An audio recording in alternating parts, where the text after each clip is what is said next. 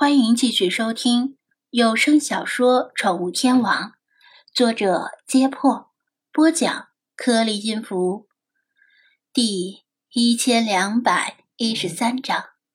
啪！下车之后，驻足在这座被圆形水池围起来的泉眼旁边，张子安不动声色地拍死一只在眼前嗡嗡叫的蚊子。同样是绿洲。西瓦绿洲的蚊子数量却比法尤姆绿洲那里少得多，这一点比较奇怪。西瓦绿洲拥有两圈余处天然泉眼，也拥有咸水湖，环境与法尤姆绿洲类似。按理说，蚊子数量不应该产生如此大的差距。要说原因，一是这里的植物与农作物种植面积远小于那里。二十，加龙湖虽然是咸水湖，但不算太咸，至少湖里还有鱼虾生存。但西瓦湖水的盐分含量太高，连湖边的沙滩上都覆盖着一层白霜般的盐粒，蚊子无法在湖水里产卵并孵化幼虫。泉眼的水是活水，清澈见底，而蚊子喜欢在死水、静水。和臭水里产卵，他拍蚊子的声音当然瞒不过菲娜的耳朵。但刚才路过集市时，似乎没有发现卖蜂蜜的摊贩，令他遗憾万分。而他则庆幸不已，站在池边看了一会儿小孩子们戏水。张子安终于失望地确认，那几个欧洲女游客没有裸泳的意思，倒是。有几个年轻男子像是要脱衣服下水，在他眼神乱瞟的同时，菲娜像是有什么心事一样，不住地望向茂密的椰枣树林掩映的一抹土黄色的建筑。从这里只能看到建筑的尖顶，不过反正没有固定的目的地，而且也不想看男人游泳，于是张子安就提议向那边走。从椰枣树下经过时，理查德嘴贱，咬了几粒椰枣吃，不过马上又呸呸的吐掉，差点吐到张子安的衣服上，又酸又涩，好难吃。他喃喃说道：“这不是废话吗？还没有成熟呢，你就吃。不过啊，听说椰枣蘸清凉油别有一番风味，你要不要试试？”张子安就知道他是闲的，那张破嘴一刻都不能闭上，非得找点事儿才行，不是吃就是说。正说着，他们穿过树林，眼前出现一座残破城堡的建筑，但这里似乎不应该存在城堡。张子安转念一想，马上明白了这座建筑的身份。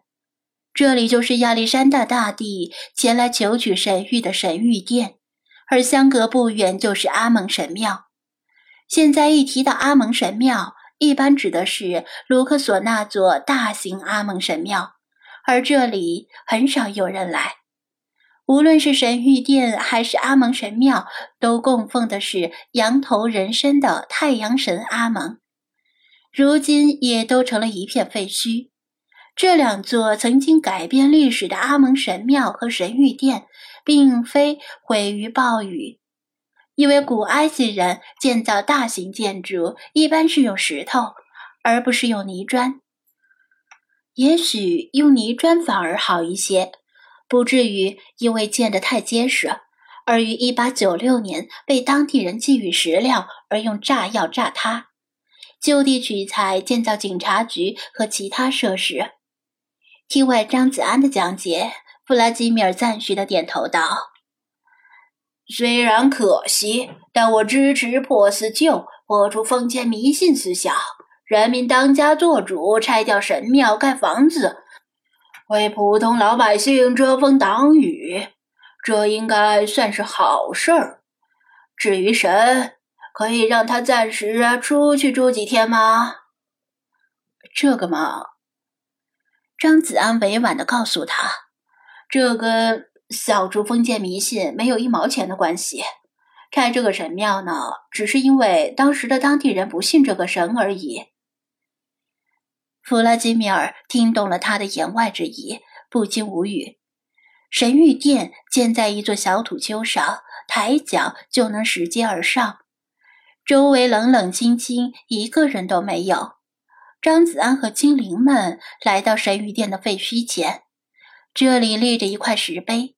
石碑上用英语和阿拉伯语记述着亚历山大大帝当年带着少量随从进入沙漠寻求神域的经过。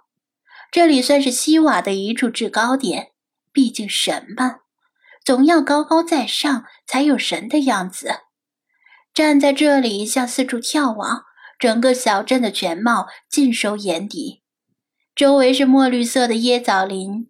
更远处是一片波光荡漾的咸水湖，隔着小镇，死者之丘与这里遥遥相望。太阳在地平线附近徘徊，阳光已不在此言。这里是思考人生、感悟历史的好地方。孤身一人站在神谕殿前，心灵都像是被放空了一样。无论是持续千年的王朝，还是受万民供奉的神庙，到最后也不过是一抔黄土。张子安装模作样的唏嘘一番，只能允许自己暂时放空一小会儿，毕竟还要赚钱娶媳妇，然后子子孙孙无穷匮也。事实已经证明，只有血脉的延续才是最可靠的。令他感到意外的是，自从来到神谕殿前，理查德突然变得沉默不语。低着脑袋，像是一直在思索什么。他这样的沉默的样子，还真令张子安不太适应。我说：“你吃错药了？”他问道。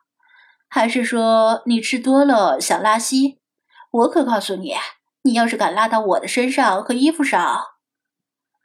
理查德摇头，一本正经的说道：“本大爷在思考一个问题。”你这个白痴，不要打扰！我操！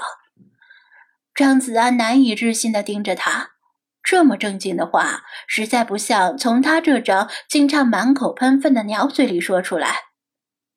你在思考什么问题？他好奇的问道。能令这只贱鸟忘我般思考的，难道是什么重要的问题？理查德啧了一声。说了不要来打扰本大爷！你一个白痴，就算知道了又有什么用？话不能这么说。张子安为了解开心头的疑惑，暂且忍耐他的轻蔑。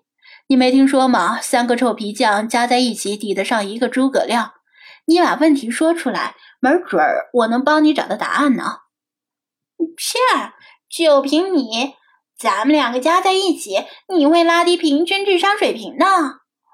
理查德翻了个白眼儿，看来给他吃软的他不吃，非要吃硬的。张子安刚挽起袖子，准备用暴力执法，他好鸟不吃眼前亏，立刻改变口风说道：“嗯，刚刚告诉你也无妨，也许你就是天命之子，正合适解决这个问题呢。”哦。其实我也这么觉得。他听得高兴，但心里也提高了警惕，因为这只贱鸟绝不会无缘无故的夸奖他。理查德压低声音，神秘兮兮的说道：“你发现了没有？咱们从旅馆走到这里，这一路上好像没见到一个女人。”